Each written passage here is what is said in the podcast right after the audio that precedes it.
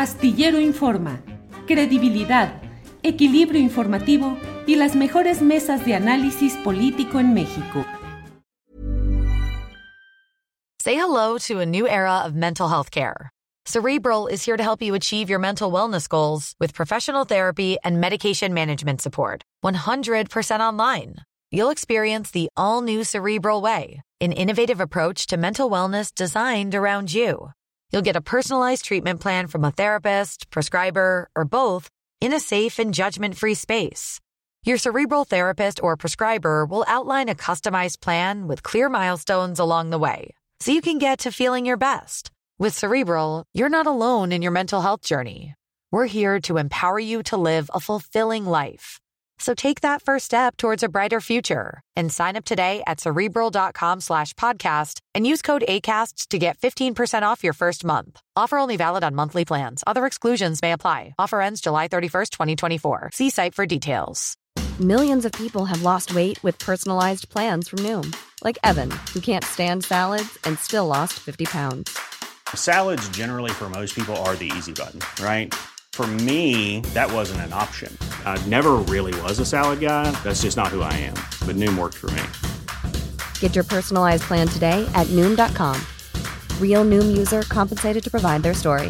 In four weeks, the typical Noom user can expect to lose one to two pounds per week. Individual results may vary. Ahí está Arturo Rodríguez. Arturo, buenas tardes. Buenas tardes, Julio. ¿Cómo estás? Qué Bien, gusto todo- saludarles. Igualmente, Arturo, muchas gracias.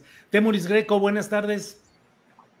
Hola, hola, hola, este, ¿cómo estás, Julio? Qué bueno ver aquí a- al, al jeque Arturo Ro- Rodríguez y al querido her- her- hermano Arnoldo Cuellar. ¿Qué tal? Jeque, ¿por qué? ¿Por qué le dices jeque a Arturo Temuris? Pues porque, mira, es ya todo, en, en primer lugar es el jeque de, no, de Notas sin pauta, ¿no? Ajá. Pero también, o sea, tiene un aspecto que si le co- colocas bien una, una jefía, que es este eh, pañuelo clásico que, bueno, que hizo muy, muy popular eh, Yasir Arafat, pues sí le da una dignidad eh, eh, jequequística, ¿no? Yo creo que, que- que también hay que reconocerlo.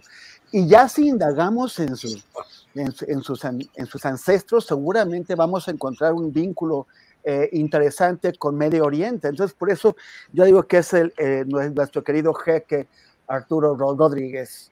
Fíjate Eso, que es Norte chistoso, pero creo que muchos de los eh, pues habitantes del norte del país debemos tener algún tipo de ascendencia seguramente sefardí.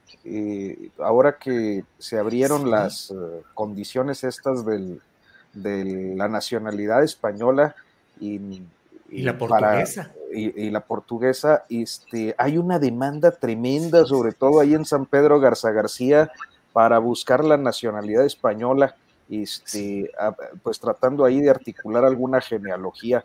Yo creo que este, pues mi genealogía viene de generaciones de eh, trabajo esforzado en las minas y, y en el campo agreste, ahí en eh, los llanos de Zacatecas, cultivando frijol, así que este, creo que, creo que eh, si, si tengo algún ascendente de ese tipo, pues no, no era de élite, man.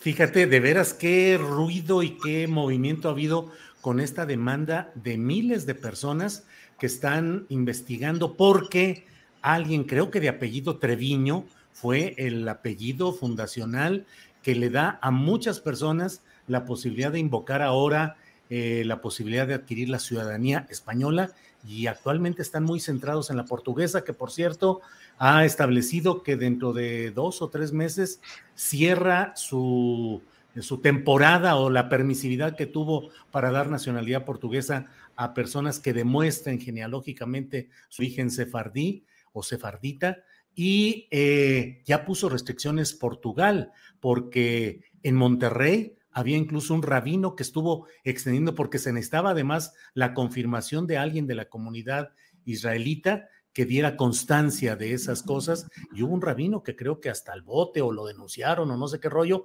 porque él daba las firmas y sí, usted cómo no, Arturo Rodríguez sí, cómo no, es de origen sefardita, sefardita y vámonos. En fin, mucho ruido. Oye, Pero- y hay, este, sí. hay una, o sea, esto eh, tal vez la audiencia no lo sabe, pero este es un reconocimiento de, los, de, de, los gobiernos de España y Portugal a las injusticias que se cometieron contra la, la, población de origen judío que fue expulsada tras la caída de Granada en, en 1492.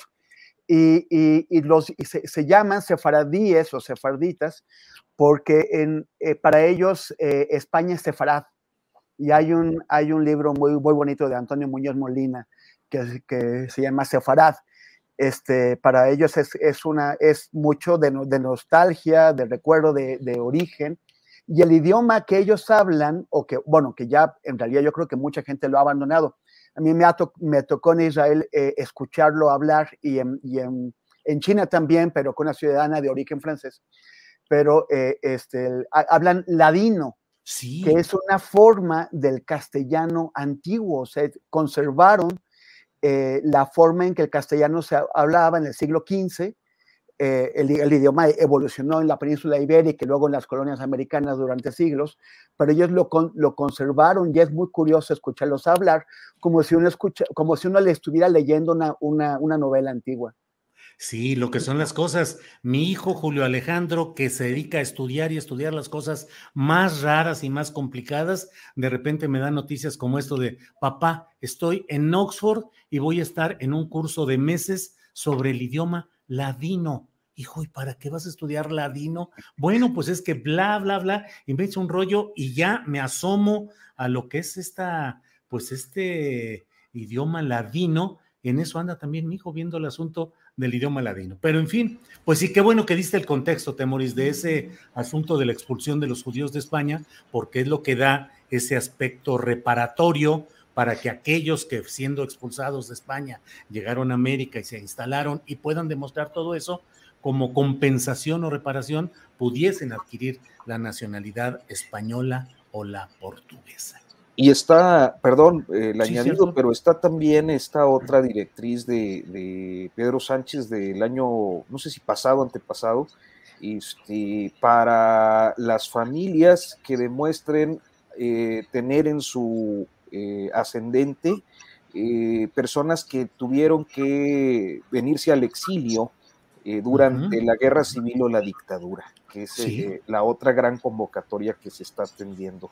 Eh, yo insisto mucho en San Pedro Garza García Nuevo León. Sí, pues Arnoldo Cuellar es el único Hola. que está tranquilo con su nacionalidad guanajuatense, no, no, no. que es la que realmente vale y San se acabó. Arnoldo, buenas tardes. Estoy absorbiendo esta cápsula cultural que les agradezco mucho y me acordé que no es Temoris el primero en querer vincular al Medio Oriente con Coahuila, ¿no? Hubo un gobernador que quería importar camellos, si mal no claro, recuerdo. Oscar Flores Tapia, sí. Arturo, tú que te, fue Oscar Flores Tapia el que, el que proponía eso de traer camellos al desierto coahuilense. Era muy, este, muy, diríamos, folclórico, sí. eh, eh, Flores Tapia. Yo todavía alcancé a hablar con él un par de veces este, pues de estos viejos priistas, eh, ilustrado y todo, pero muy, muy dado a la chanza, al chascarrillo. Este, También hablaban ladino, pero de otro tipo. Era, era, el auténtico ladino. Y hay muchas historias ahí de, de, la, de las expresiones eh, de don Oscar, como una, me acuerdo que un día mandó a hacer una estatua eh, grande de, de, le decían el indio allá en Saltillo, que era básicamente uh -huh. un tlaxcaltec y este y, y, y, de, y, le decían, oiga, le, dice la gente, dice Catón en su columna que le, le, quedó muy feo el indio, y decía Don Oscar, y a poco está muy bonito el cabrón eh, andar criticando al indio, ¿no? Tenía, pues tenía así su picaresca, y, creo que entre esas surgió esa de los camellos para General Cepeda, me parece, o la laguna. Sí, que hoy murió, por cierto, otro exgobernador, Eliseo Mendoza Berrueto. Ah, fíjate que fue secretario de Educación Pública. Sí, o subsecretario. Subsecretario. Subsecretario, ¿verdad? Subsecretario. Y, y, líder de la Cámara ahí en, el, sí. en la segunda mitad del, del sexenio de, de, de, la Madrid, ¿no? Este... Oye, y yo no, y yo no sabía, Arturo, que, que, que, tenías antecedentes en Zacatecas, porque yo estaba, estaba, pensando que si no me dan la gobernatura de Guanajuato o la candidatura a la gobernatura de Guanajuato por Coyú Sanguis, por, pues entonces eh, Berumen, eh, el primer antecedente de, de, mi apellido Berumen está en Jerez. Entonces, igual puedo eh, pedir, pues, ¿cuándo es ¿cuándo son las elecciones a gobernador en Zacatecas? O algo que me den ahí un huesillo, lo que sea. No, ahí Y- tienes y- que apellidarte Monreal, si no, no. Ahí tienes que apellidarte Monreal. No, Temoris eso sí está feo. Eso sí está feo. No, no, no, no, perdón. Julio, no nos llamamos así, ¿qué onda? Faltan Pero es- como es- cinco es- años. sí. porque hay, hay, eh, sí es una de las familias antiguas de Jerez, este, inclusive es López Velarde Berumen, si no me equivoco. Así es. Sí, sí, sí, Ajá. así es. Este, Sí, exactamente. hay, eh, pues mira, la, la fundación de todo el norte del país inició no por Jerez, más bien por Mazapil, ¿no? De ahí surgen las, eh, las caravanas de colonización este, que van exterminando a los indios del norte hasta, eh, pues bueno, eh, el caso es que sí, mi familia está más relacionada con la zona de Mazapil, aunque tenía algunos parientes allá en Jerez, entonces siempre me gustó mucho este, pues la historia regional eh, en esa zona y este, ubicar algunas de las familias eh, eh, históricas, por eso tengo como presente que efectivamente Verumen surge ahí en Jerez. Ajá.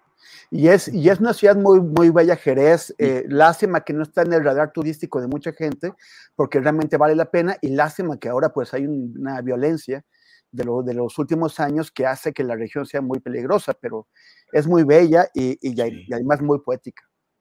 Arnoldo Cuellar, pon orden, por favor, aquí, porque esto ya, digo, bueno. Ya se, francamente. se está volviendo tertulia.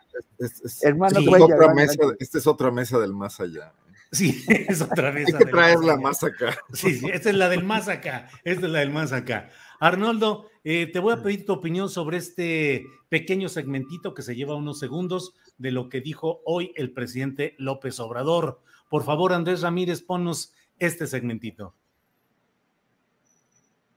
Ahí va. No, miren, es muy claro. En primer lugar, ya no hay tapados, pero hay jóvenes maduros, muy buenos, Zoé, por ejemplo. mujeres, hombres, este, Zoé, este, también el doctor, este, desde luego Claudia, yo no sé dónde este, dije que ella no era Yo le pregunté en una conferencia de prensa y dijo, no, no es mi consentida, pero, pero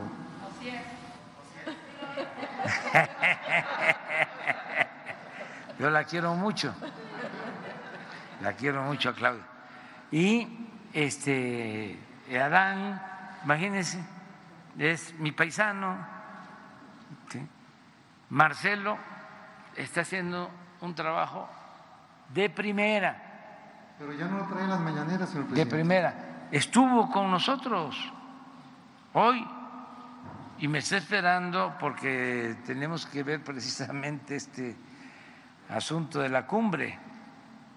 Me está esperando y va a desayunar con nosotros. Y este otros.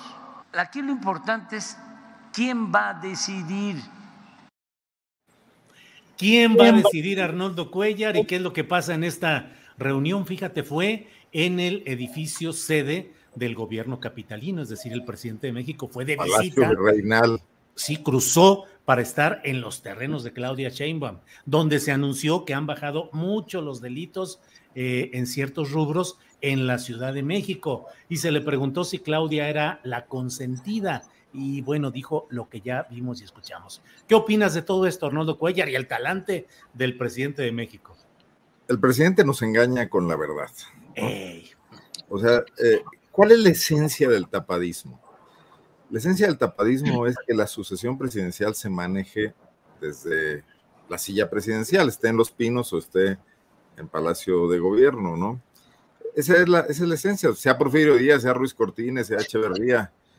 Y yo creo que el presidente está manejando su sucesión desde sus espacios privilegiados en el manejo del gabinete y en el manejo de la comunicación de su gobierno, que es pues magistral, ah, digo magistral, siempre, siempre comento esto, para sus fines, ¿no? No para los de un país moderno y democrático, que es en lo que deberíamos de convertirnos. Y trae todos los hilos. Yo, yo no veo que el presidente tenga una decisión. Sí tiene la decisión de mantener el poder para eh, su movimiento.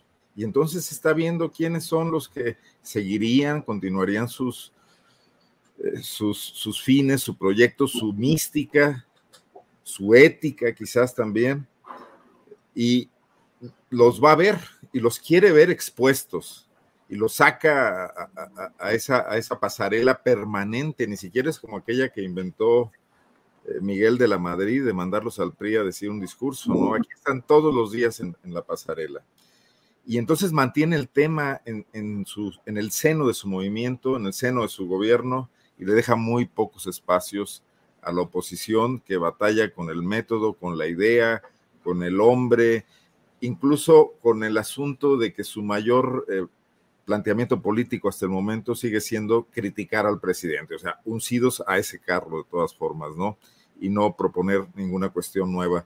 Ayer estuvo Enrique de la Madrid en Guanajuato, estuvo en Celaya, lo entrevistó el periódico AM y él y, decía varias cosas eh, interesantes, es, es un cuate inteligente decía, es necesario que México cambie de rumbo. Bueno, no es nada nuevo, ¿no? Era necesario que México cambiara de rumbo en el 2000, era necesario que México cambiara de rumbo en el 2006, etcétera. No se diga, eh, esa es una permanente búsqueda de, de, la sociedad política mexicana, la que está preocupada por la cosa pública, que lamentablemente no deja de ser una minoría, la que debate a diario eh, el rumbo de este país, ¿no? Eh, pero ese cambio de rumbo ha sido en todos los momentos parcial y demasiado igual a lo que quería cambiar. Fox era demasiado igual al PRI, eh, Calderón con esta apuesta por, que bueno, vamos a hablar seguramente del tema de, las 100 mil y más desapariciones, porque eso se suma cada hora. Y el presidente Andrés Manuel López Obrador, dentro de todos los cambios que dice su retórica, sigue siendo demasiado igual a aquello que quería cambiar, ¿no? Entonces, yo lo único que opino es, el señor trae todas las cartas y está decidiendo día a día cómo se configura esto y seguramente tiene un solo fin, mantener el poder para, para Morena, para la cuarta transformación o para el López Obradorismo, como quiera que esto se llame, y ahí es donde todos tienen que aplicarse. Gracias.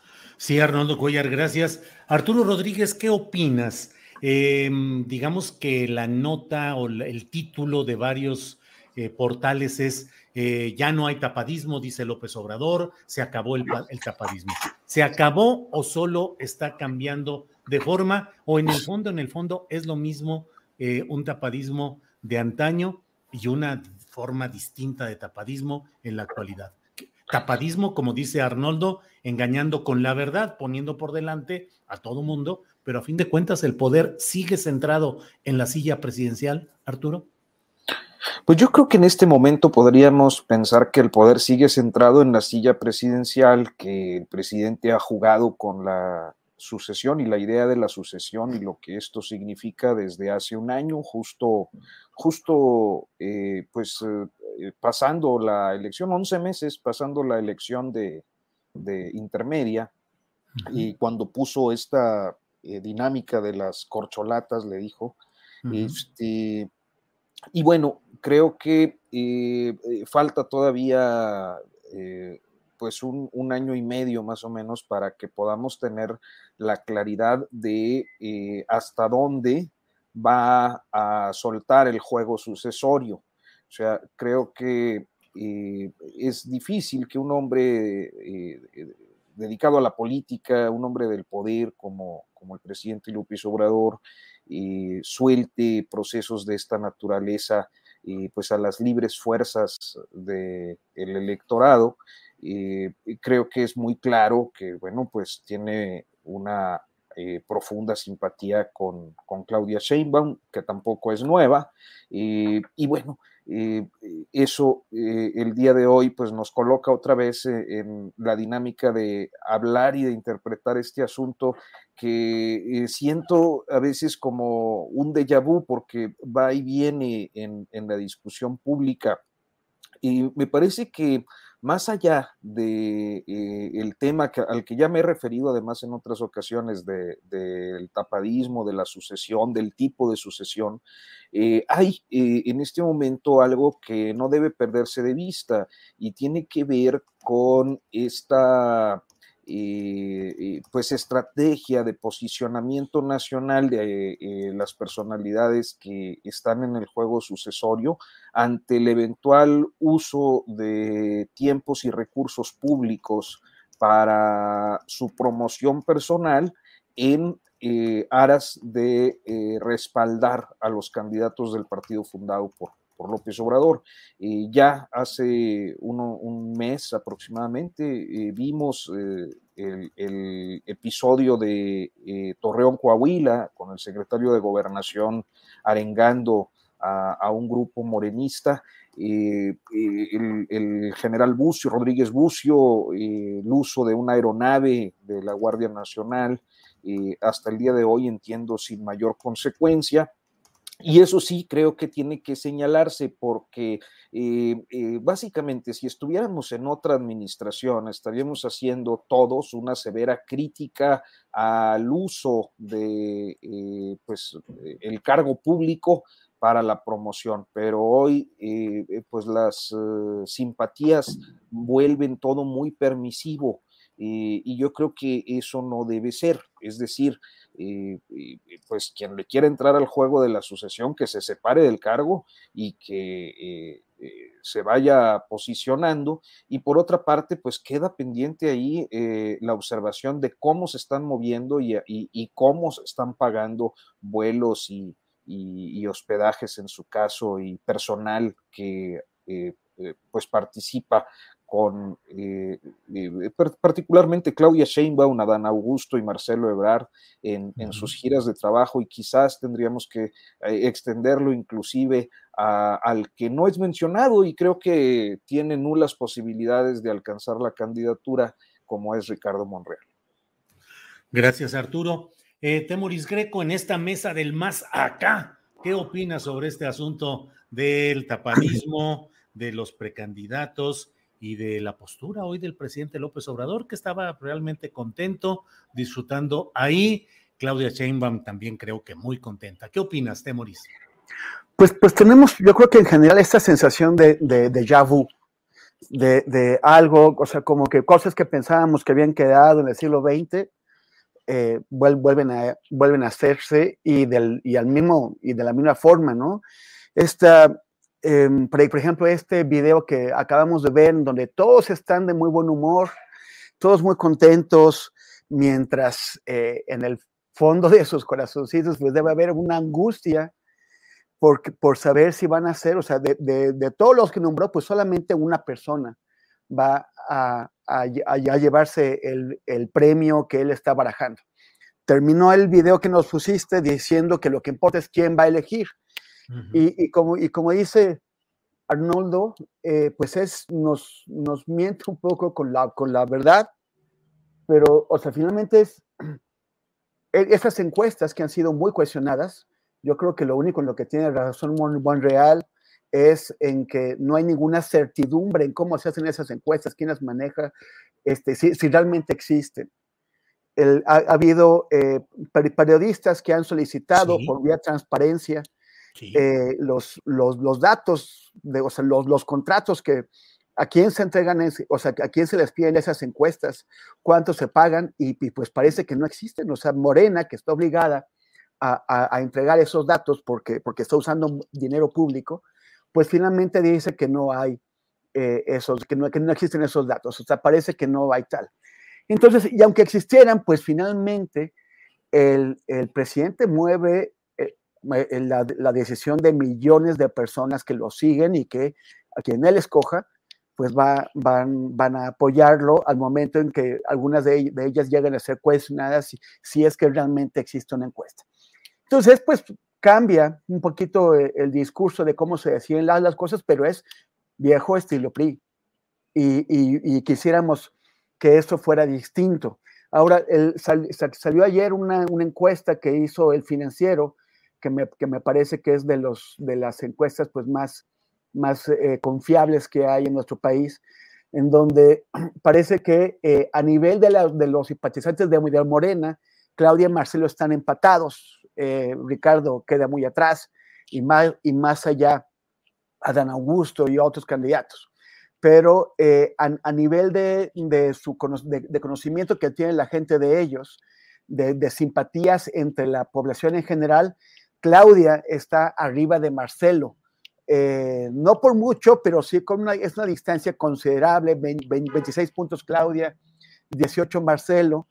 Y, es este, y pues hay que ver si, si eh, entre la población en general también se podrán mover las, las simpatías cuando eh, Andrés Manuel finalmente haga claro o haga más claro quién es, quién es la persona, si, decide que no, que no, que no será em, Claudia, sino Marcelo. Ahora, los dos están en, en, momentos difíciles, sobre todo por el tema de la línea 12.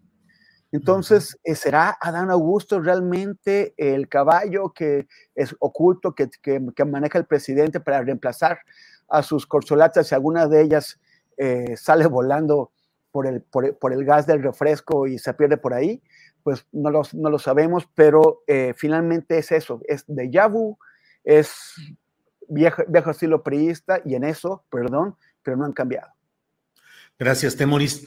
Em, Arnoldo, Arnoldo Cuellar, eh, ¿qué opinas sobre toda esta evolución de la postura del presidente de México de anunciar que no iría personalmente a la cumbre de las Américas si no están todos los países del continente y resoluciones recientes como ayer que la administración Biden anunció algún tipo de cancelación de restricciones relacionadas con Cuba y hoy también hay algo de información respecto a alguna suavización de medidas respecto a Venezuela. ¿Crees que el presidente de México eh, jugó bien las cartas, que lo que está pasando con diferentes mediciones que podamos tener respecto a estas... Eh, suavizaciones o esta eh, quitar restricciones en relación con Cuba y con Venezuela, ¿es un logro ya del presidente de México o estamos todavía en ese bamboleo, en ese péndulo, en esa lucha en la que mañana viene, por cierto, un enviado de Estados Unidos a dialogar con el presidente López Obrador? ¿Qué opinas, Arnoldo? Yo creo que está jugando sus cartas López Obrador muy bien, ¿no? Que está asumiendo un liderazgo latinoamericano, que además lo hace porque ha mantenido una comunicación con, varios de los movimientos emergentes que han logrado posiciones de poder en toda América. Eh, le, ha salido muy bien la jugada ante un Estados Unidos que tampoco puede darse el lujo, una administración Biden, de tener demasiados problemas en, el continente del que, bueno, donde se supone que son la, la máquina de este ferrocarril, ¿no? Cuando está el tema como está a nivel mundial, eh, los, compromisos en, Europa con, la, con el tema de la OTAN y la Unión Europea, etcétera, lo menos que quiere es que acá surjan los problemas y abrir posibilidades a, ruidos innecesarios en este momento. Ya había habido muchos acercamientos de Ecuador, de Venezuela, con China, con la Unión Soviética, de Argentina, en el tema de las vacunas también lo vimos.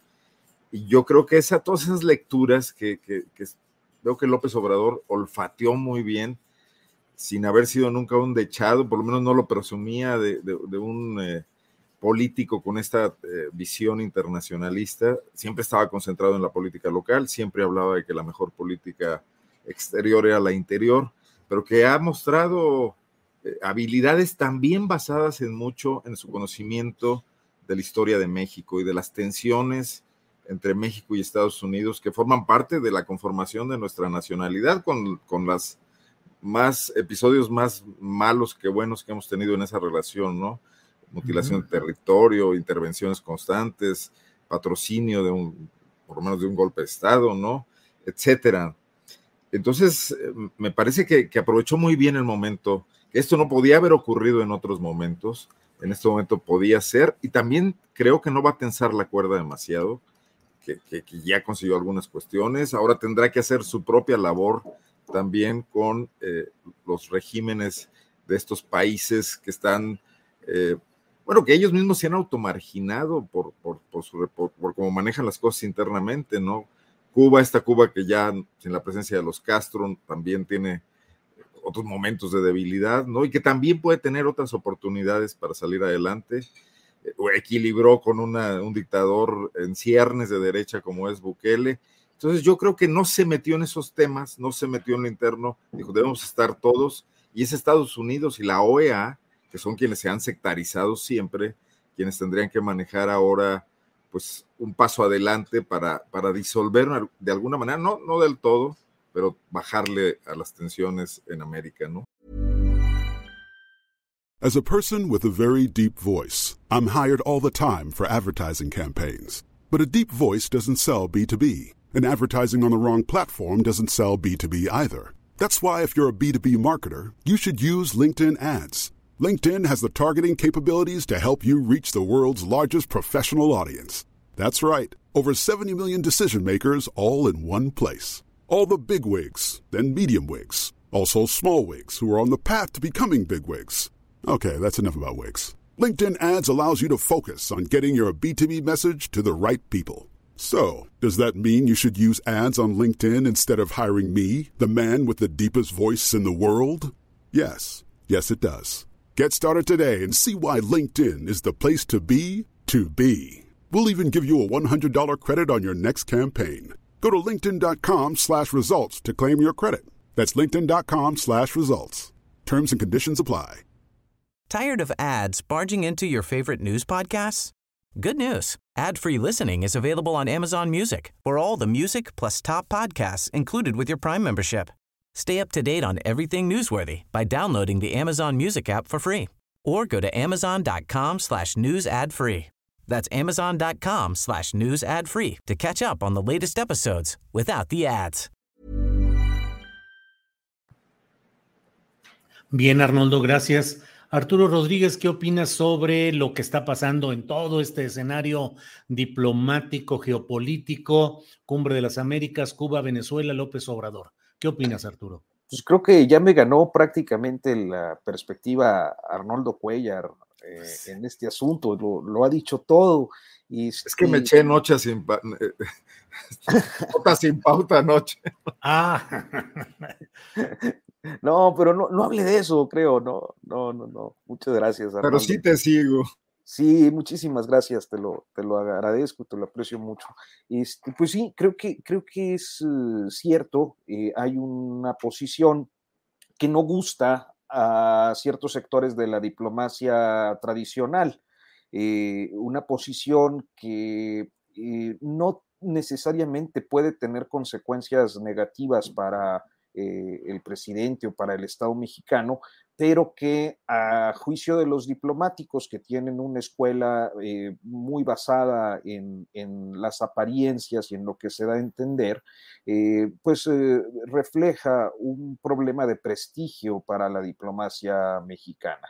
Sin embargo, creo que las fórmulas a partir de las cuales el presidente ha planteado sus consideraciones eh, en concreto sobre esta cumbre de las Américas para que sean incluidos Cuba, eh, Venezuela, Nicaragua, pues tampoco son desproporcionadas. O sea, estamos hablando de que en 2014, 2015, en la cumbre de las Américas de Panamá, había una tensión internacional eh, por eh, la salutación o por el encuentro por primera vez de, de, Raúl Castro con el presidente Obama.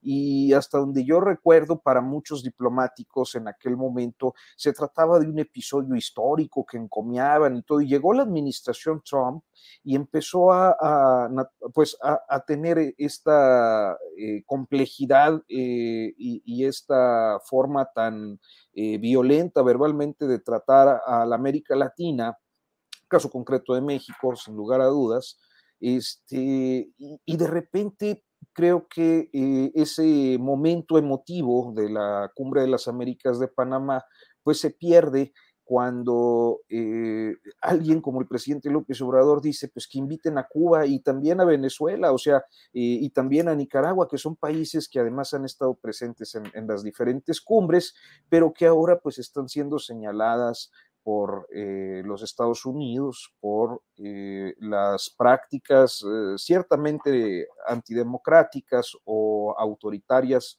eh, en, en, los diferentes casos, este, un desconocimiento del gobierno de Nicolás Maduro, pero también en un contexto que es la debilidad del presidente Biden, eh, que eh, ante el boicot no solo de este bloque que pudiéramos decir de izquierdas al que se suma Argentina y se suma Bolivia, sino también el bloque eh, pues más conservador que representa a Bolsonaro, eh, están prácticamente boicoteándole la fiesta. Y eso tiene lecturas e impactos al interior de los Estados Unidos, pues por la pérdida de liderazgo de su presidente, que de por sí internamente es débil, como para evidenciar su debilidad en la región. Entonces, creo que estas medidas que ya nos planteabas, Julio, pues sí, pudieran responder, eh, claro, por un lado al presidente mexicano y por otro, pues a, que ni siquiera en el otro extremo, que es el, brasileño, eh, está encontrando los apoyos suficientes y quizás resulta más fácil liberar algunas cosas como se hizo con este anuncio que este, pues, eh, mantener un tono duro. Ahora, hay que ver cuáles van a ser las gestiones de las delegaciones gringas que van a platicar con Ebrard y seguramente con el presidente López Obrador, el propio embajador, este, para ver pues si el tono se suaviza o si llegan a un punto medio de acuerdo. Gracias, Arturo. Temoris Greco, em, ¿realmente puede constituir un parteaguas, un cambio fundamental en la relación entre Estados Unidos y el resto del continente. Mm, este litigio, esta discusión que hay sobre exclusión o inclusión en la cumbre de las Américas, o finalmente será un paso más de los muchos que se dan en el terreno diplomático y que luego no tienen tantas consecuencias. ¿Qué opinas, Temoris? Bueno, yo creo, o sea, es, yo, yo, yo, creo que Estados Unidos se está dando cuenta de que, de que ya no, ya no la tienen tan fácil en, el, en el, continente.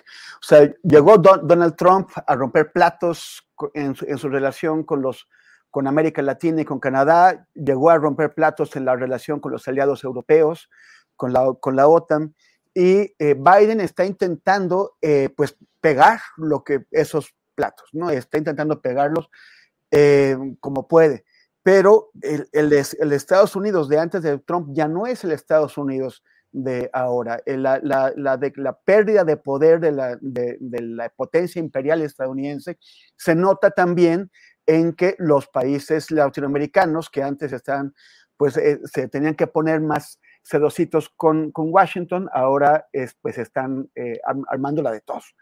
El, el, es Bolivia hasta Honduras está levantando la voz, crítica está haciendo Argentina, sobre todo el presidente López Obrador. No es fácil tener eh, a uno de los dos países más, más importantes de América Latina eh, adoptando esta, esta actitud eh, crítica, sobre todo cuando el país más importante de América Latina, que es Brasil, parece que está también a punto de, de pasarse al bloque progresista. Entonces, y, Biden lo que, lo que quería, lo que quiere demostrar es que por las buenas se pueden hacer mejor las cosas que por las malas, como, como lo ha hecho Trump. Pero, pero tal vez no le, no le funcione. Todo lo contrario que lo que está pasando en su, en su relación con los socios europeos.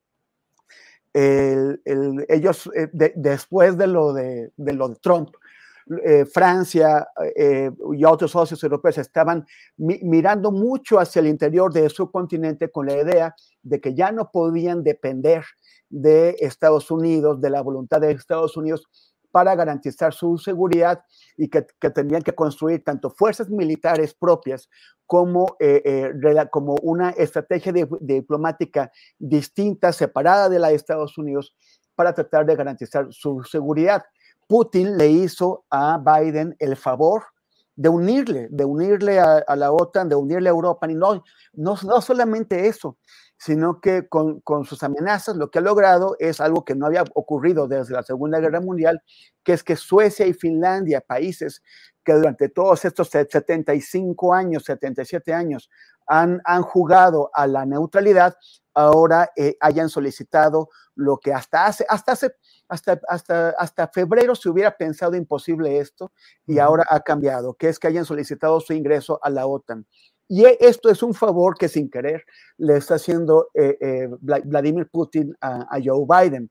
El, liderazgo de Estados Unidos está recobrando unas nuevas dimensiones ante el, reto que le, plantea Biden en, en, Putin en Europa. Pero, aquí no, aquí no está pasando así.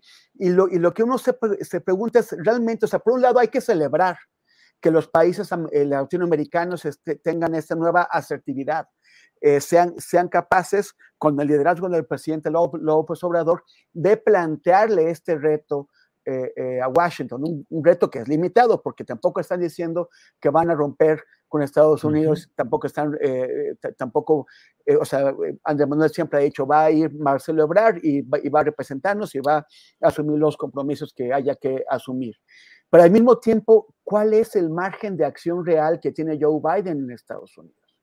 O sea, tiene toda la presión de los republicanos, los republicanos que han, que han hecho el tema de la migración y el, tema de, de, las relaciones con América Latina un, un, tema eh, de, de, alto eh, calibre electoral.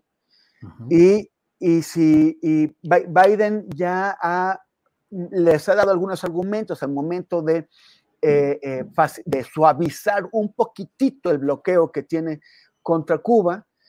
Y entonces ahora, ¿qué es lo que tiene que hacer? O, va a, o acepta la entrada de Venezuela, de Nicaragua y de Cuba en la cumbre, lo cual es, sería altamente explosivo para él, porque los republicanos de inmediato lo van a acusar de hacerse amiguito con dictaduras, o hace lo contrario, que es perder a México sobre todo, pero también a Bolivia y a Honduras y tener la crítica de, de otros países. Yo creo que, en, Washington están ante, entre la espada y la pared y se están preguntando si haber eh, lanzado la iniciativa de esta cumbre de las Américas va a, hacer, va a terminar siendo una muy mala idea para ellos. Claro, Temoris. Gracias. Eh, Arnoldo Cuellar, 100 mil personas desaparecidas en México. Creo que más allá pues del discurso y del análisis están los hechos concretos. 100 mil personas que suena es terrible. ¿Qué opinas sobre esta cifra y el contexto finalmente? Porque no es solamente la cifra en sí, sino cómo y por qué llegamos a estos niveles, Arnoldo. Son, digo, es, un punto, es, es un punto de quiebre, pero hemos venido pasando por varios. Yo creo que ya ya 20 mil desaparecidos eran muchos, 50 mil era un mundo y ahora llegamos a esto. Y lo único que nos va diciendo esta terrible, oscura estadística es que no hemos encontrado como país los gobiernos que hemos tenido a lo largo de los últimos, prácticamente son, son, son 18 años, son, bueno, 15 años, Calderón, Peña y lo que va de López Obrador, no le han puesto a esto ningún empeño, no, no ha cambiado nada en ellos. O sea, lo ven como otro más de los problemas que tiene el país y no es uno más de los problemas que tiene el país. Esta estadística supera otras escalofriantes de otros países que han hecho mucho más cosas por reconciliar y por, y por enjuiciar a los responsables y por eh, buscar cómo reparar esto. Pero no, no vemos ninguna acción presupuestal, política, la subsecretaría de gobernación que se encarga de esto está sobrecargada de, cuestiones. O sea, López Obrador no está cambiando esto. Sí le ha dado un poco más de atención, sí eligió mejor a los responsables. Carla Quintana es una mujer comprometida, pero carece de recursos, se los dan a cuentagotas. Ha logrado hacer cosas y con el presidente dice no somos iguales, pero realmente la tragedia es de una magnitud eh, cósmica. Empezó con Calderón y esto debería ser que Calderón ya no fuera un personaje que apareciese en nuestra vida pública y ahí está opinando de todo y dejando esto atrás como si no fuera el responsable. Claro que a él no le detona, porque ahí inicia el conteo que, explota eh, posteriormente. Las cifras son, son, son escalofriantes. Ocho desaparecidos al día en el gobierno de Calderón que se convierten en 16 en el de Peña y en 25 en el de AMLO. Hay quienes quieren ver en esto eh, una crítica fuerte al gobierno de Andrés Manuel López Obrador. ¿no? El tema viene, viene de atrás y los responsables ahí están. Peña Nieto paseándose por el mundo y Felipe Calderón opinando en política nacional y, postulándose como una alternativa. Pero si el presidente López Obrador no toma esto en serio, y ya van tres años de su, de su gobierno, también le va a ocurrir, o sea, también se va a sumar a esta escena de desastre. Y quien venga, quien sea de la 4T, si la oposición logra construir alguna propuesta creíble, tendrá que hacerse cargo de esto de manera radical. O sea, sí yendo al fondo del tema. Hay cuestiones de seguridad, hay cuestiones policiales, hay cuestiones de guerras, de grupos eh, que no están siendo enfrentados con inteligencia de ninguna manera, hay cuestiones reactivas, hay responsabilidad del Estado, hay cuerpos del Estado, sea ejército, sea marina o sea policías locales y estatales, interviniendo también las desapariciones. Es un cáncer mayor. No, no, no, esto no puede seguir así sin que, sin que produzca un cambio profundo y radical. Yo creo que eso es el objetivo de hacer este recuento y no dejarlo ahí nada más. Hay gente haciendo un extraordinario trabajo, ¿no?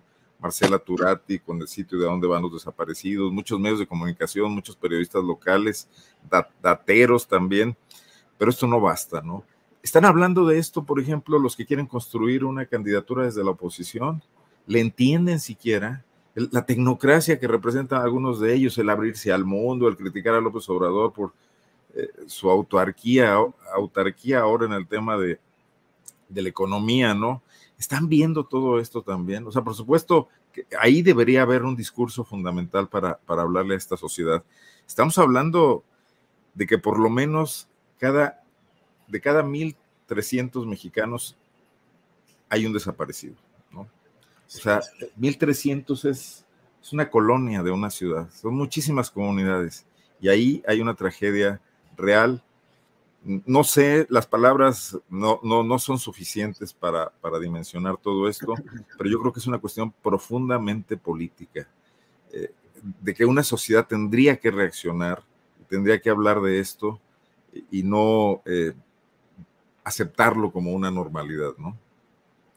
Sí, Arnoldo, gracias. Eh, Arturo Rodríguez, nuestra compañera reportera Blanche Petris, reconocida eh, siempre activa y luchadora, escribió, tuiteó, con este hueco enorme, ¿cómo puede funcionar un país? ¿Cómo? Esto lo da al referir esta cifra de los 100 mil, las 100 mil personas desaparecidas. Arturo, ¿cómo puede funcionar un país? ¿Cómo con estas cifras? Creo que de una manera muy este, emotiva, Blanche nos está colocando ante un problema de Estado. Eh, yo creo que eh, son tiempos, eh, lo he dicho reiteradamente, en los que todo tiende a politizarse y a colocarse en esta disputa entre pro-AMLO y anti-AMLO. Estamos hablando pues de, de, de 31.500, poco más eh, desaparecidos en lo que va del sexenio, de eh, pues más de 100 mil personas desaparecidas eh, desde el gobierno de, Felipe Calderón. Estamos hablando de que casi una tercera parte ha ocurrido en estos tres años. Y que bueno, el presidente López Obrador tiende, creo que es una definición de su discurso político, de su posición política, tiende a anclarse en un asunto y el asunto es la corrupción. Eh, él eh, eh, dirige normalmente todos estos temas, todos los temas al asunto de la corrupción. Entonces, la corrupción, en especial la corrupción del pasado, habría sido el origen de esto. Yo creo que en buena medida es un diagnóstico certero. El problema es con el presente. el presente que nos muestra una dimensión tremenda del problema. Es decir, si estamos hablando de que en tres años se acumuló la tercera parte de lo que eh, ha sumado a lo largo de 15, eh, pues es, es, algo que eh, en realidad es grave y cae en su periodo de gobierno. El problema es que en efecto se trata de una situación nacional y creo que por eso es el reclamo al presidente, pero también es importante destacar que hay una competencia local, que hay eh, lo que corresponde a los ámbitos de seguridad y sobre todo de procuración de justicia de los estados que no han eh, operado conforme a eh, pues una respuesta mínima para esta cantidad de víctimas y de víctimas colaterales. Eh, el Comité contra la Desaparición Forzada de Naciones Unidas eh, dio a conocer eh, en su informe de, visita a México que hay una tendencia alarmante en el aumento de las desapariciones y que esta tendencia tiene su origen en una impunidad casi absoluta. ¿De qué está hablando cuando habla de impunidad? Pues está hablando de que entre el 2 y el 6% de los casos de desaparecidos fueron a hacer proceso penal y que de ese 2 al 6% solo se habían dictado 36 condenas en el país.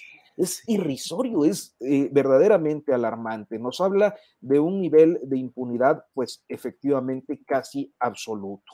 Entonces, eh, yo creo que en este sentido es verdad que por ley, por la dimensión del asunto, pues le toca al gobierno de la República que hoy encabeza López Obrador, que no ha sido además, ah, y hay que decirlo, no ha sido particularmente sensible con las víctimas, pero también es cierto que no toda la responsabilidad se le puede atribuir a él, puesto que hay otro orden de gobierno, el estatal, que es corresponsable, además de que si hemos de hacerle caso a las expresiones tanto de, Naciones Unidas como de otros organismos derechohumanistas multilaterales, el problema tiene que ver con la impunidad. Ya lo expresaba en relación a lo del Comité de Desaparición Forzada de Naciones Unidas, una impunidad que entonces eh, pues tiene que ver con otros órganos del Estado, como lo son las fiscalías, eh, pretendidamente autónomas, eh, y estoy hablando de las fiscalías sí federal, pero pues de las estatales, así como del Poder Judicial Federal y del de los estados. Entonces, es una problemática que toca a todos, que a mí me parece incorrecto politizarla o dirigirla estrictamente al presidente López Obrador, sino que eh, más allá, eh, y además por la gravedad del problema, más allá de las discusiones eh, que tienen que ver con estar a favor o en contra de un gobierno, esto es un problema de Estado y un problema de Estado implica una operación transversal, una actuación definitiva de órdenes de gobierno de diferentes poderes y organismos autónomos para resolverla. Me parece tremendo lo que estamos viendo, lo que hemos visto en estos tiempos y que eh, pues desafortunadamente parece estar en una eh, pues dinámica que por ahora sigue no solo imparable, sino con una tendencia alcista. Gracias, Arturo Rodríguez. Eh, Temoris, nada más dame chancecito, unos segunditos para invitar a quienes nos siguen en este programa para que terminando esta mesa eh, nos acompañen a una entrevista con la médica Carolina, la doctora Carolina García, activista y médica, que pues la verdad es que en represalia al activismo que se tiene en Atitalaquia, Hidalgo, donde pobladores están en contra de la instalación de un tiradero de basura tóxica de nueve municipios y de la refinería de Tula, que pretenden hacer ahí un relleno sanitario, pues ha sido citada ante el Ministerio Público, el citatorio se entregó eh, pistola, arma en mano, mostrándola para ver que las exigencias que hay. Entonces, terminando esta mesa, tenemos la entrevista con la doctora Carolina García para este tema de Hidalgo y luego Adriana Buentello y un servidor platicaremos de algunos temas interesantes, entre otras cosas, de amenazas contra Alberto Escorcia, compañero eh, especializado en asuntos de redes digitales, de comunicación internética y que, pues como en tantas circunstancias, está siendo amenazado, está presentando ya la denuncia correspondiente y bueno, tendremos todo este tipo de información. Temoris Greco, em, ¿cómo ves pues este tema del cual acabamos de hablar con eh, Arturo y con Arnoldo respecto a las 100 mil personas desaparecidas. ¿Qué hacer?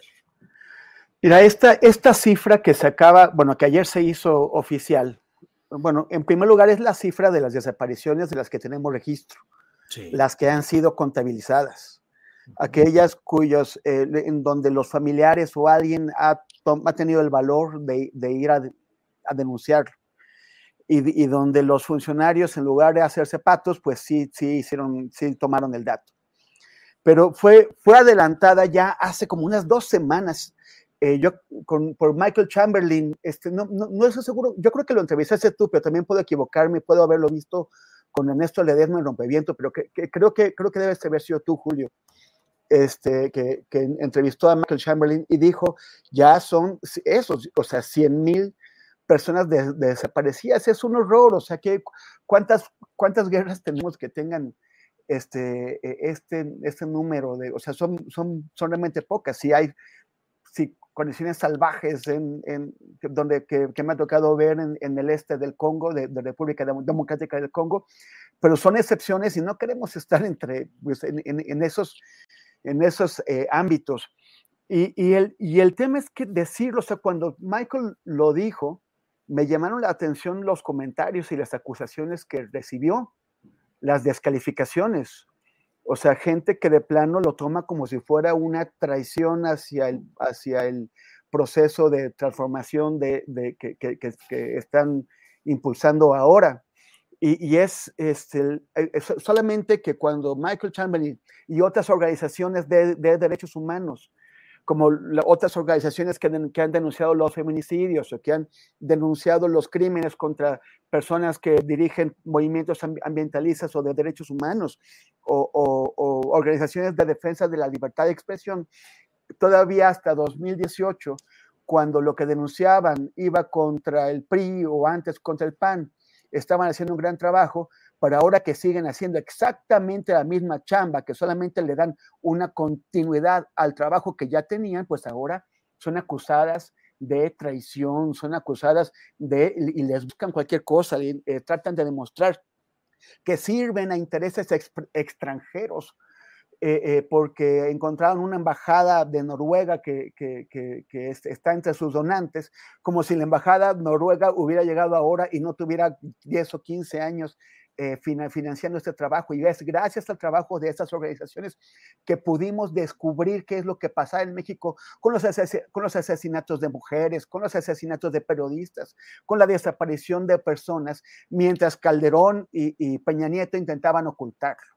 Antes les agradecieron haber revelado las tragedias que estaba viviendo nuestro país y ahora los acusan de servir a intereses extranjeros. A mí me parece que es, bueno, pero el, el caso es que ahí está. Y, y, y, no, gran parte de la gente que votó por una transformación en 2018 y también en 2021 y en otros procesos estatales, eh, lo, lo, ha hecho en parte porque espera un cambio en esas condiciones. Y parece, o sea, no es, no es que no se estén dando cambios. Por ejemplo, ahora me dio eh, gusto ver que el, el gobierno tomó la, la, la, decisión de levantar los, los aranceles a un montón de productos básicos de consumo popular para tratar de atacar la, la, la, la, inflación. Son cosas que el, el neoliberalismo no, no, no, hubiera querido hacer, así como este gobierno ha, ha elevado el salario mínimo, a, eh, está el tema de las pensiones. Hay otras cosas, pero, parece que el, foco y los avances están concentrados en el tema económico, en aliviar, más que transformar, en, en aliviar las, las, condiciones de penuria que vive la mayoría de la población. Y en cambio, la seguridad pública, ya a tres años y medio, pues ya no hay pretextos. O sea, yo creo que ya no, ya no funcionan los pretextos. Pero denunciarlo, denunciar las condiciones, es seguir poniendo el dedo, como ya se había puesto antes, en estos problemas urgentes que, que se tienen que cambiar. Para eso se vota para que estas cosas urgentes se cambien. Y si no se cambian, hay que seguirlo denunciando. Y eso ni es, ni es traición, ni es deslealtad, ni es hacerle el juego eh, eh, a, a, a, los, a los opresores de siempre en México. Eh, la semana pasada se estrenó un, una muy bonita canción, una muy bella canción, muy emotiva, sí. que, este, que se llama ¿Quién cuida al pueblo?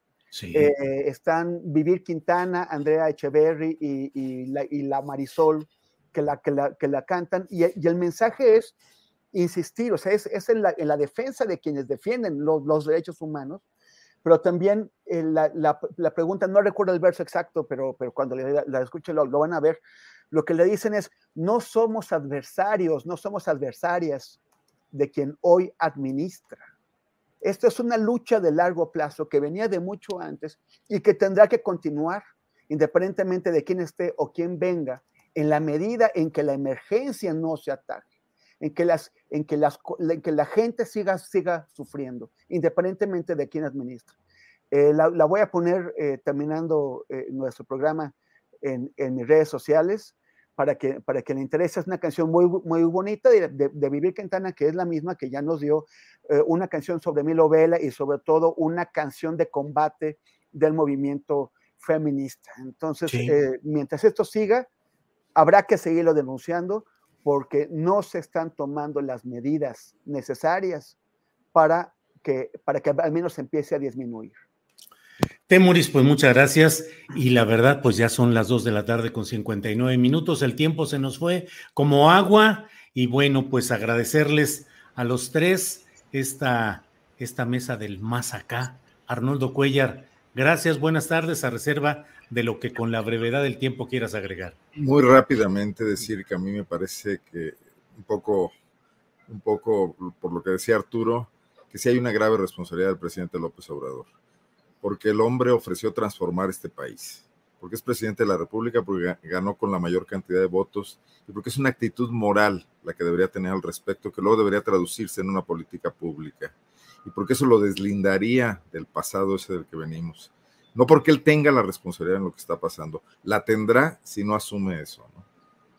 Gracias, Arnoldo. Arturo Rodríguez, gracias, buenas tardes. Si deseas agregar algo con esta brevedad del tiempo, adelante, por favor, Arturo.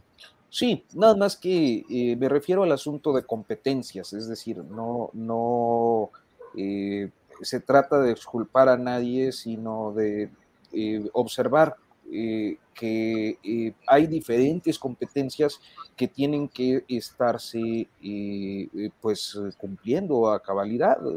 el presidente no puede juzgar ese ejecutivo, al presidente no le toca ni al poder ejecutivo le toca investigar, ¿no? Y cuando hablamos de cifras de impunidad, pues hablamos precisamente de un tema investigativo que tiene que ver con las fiscalías y de un tema eh, de justicia que tiene que ver con el Poder Judicial. Por eso hablo yo de que más allá de personalizar una problemática como esta, tenemos que verla como un asunto con dimensión de Estado. Eh, y bueno, dicho eso, les agradezco mucho, como siempre es un gusto coincidir con ustedes, con Arnoldo Cuellar, con eh, Temoris Greco y naturalmente agradeciéndote, Julio, la invitación. Gracias a ti, Arturo. Temoris Greco, para cerrar, gracias, buenas tardes y lo que desees agregar para este cierre. Gracias, bueno, yo no, sé si, si, si, si, Horacio, Ana Francis y Fernando eh, me, van a atacar, van a, van a acusar a la mesa del más acá de robarle temas a la mesa del más allá, pero hoy es el día contra, eh, contra la homofobia, contra, contra el, odio a la comunidad LGTBI. Y, me parece es muy, es muy importante este, no separar luchas, siempre recordar que las luchas de la gente que sufre discriminación tienen que encontrar una vía de, comunicación, una vía de interseccionalidad. La exclusión eh, es, es, uno de los, de, los peores errores que se puede cometer en estas luchas, el aislar estas luchas. Entonces, bueno, hoy, es, hoy es el día y recuerden que no se trata solo de tolerancia, se trata de, reconocer su aporte y de, y, de, y, de, querer a todas esas comunidades que, que, de hecho también están con nosotras y con nosotros y que tenemos que abrazar. Y gracias y los invito a seguirme en eh, arroba temoris en Instagram y en Twitter y en facebook.com diagonal temoris. Gracias. Bueno. Pues muchas gracias. Y ya que aquí mismo se autodenominó a esta mesa como la mesa del más acá, pues bueno, entonces demos la despedida a esta mesa del más acá. Arnoldo, gracias. Buenas tardes. Arturo, gracias. Temoris, gracias. Gracias. Tired of ads barging into your favorite news podcasts? Good news. Ad-free listening is available on Amazon Music for all the music plus top podcasts included with your Prime membership. Stay up to date on everything newsworthy by downloading the Amazon Music app for free or go to amazon.com slash news ad free. That's amazon.com slash news ad free to catch up on the latest episodes without the ads. ¿Te preocupas por tu familia? Entonces, ¿por qué darles solo huevos ordinarios cuando pueden disfrutar de lo mejor? Eggland's Best, los únicos huevos con ese delicioso sabor fresco de granja, además de la mejor nutrición, como 6 veces más vitamina D, 10 veces más vitamina E y 25% menos de grasa saturada que los huevos regulares, además de muchos otros nutrientes importantes. Así que, dales los mejores huevos. Eggland's Best, mejor sabor, mejor nutrición, mejores huevos. Para que te enteres del próximo noticiero, suscríbete y dale follow en Apple, Spotify, Amazon Music, Google o donde sea que escuches podcast. Te invitamos a visitar nuestra página julioastillero.com.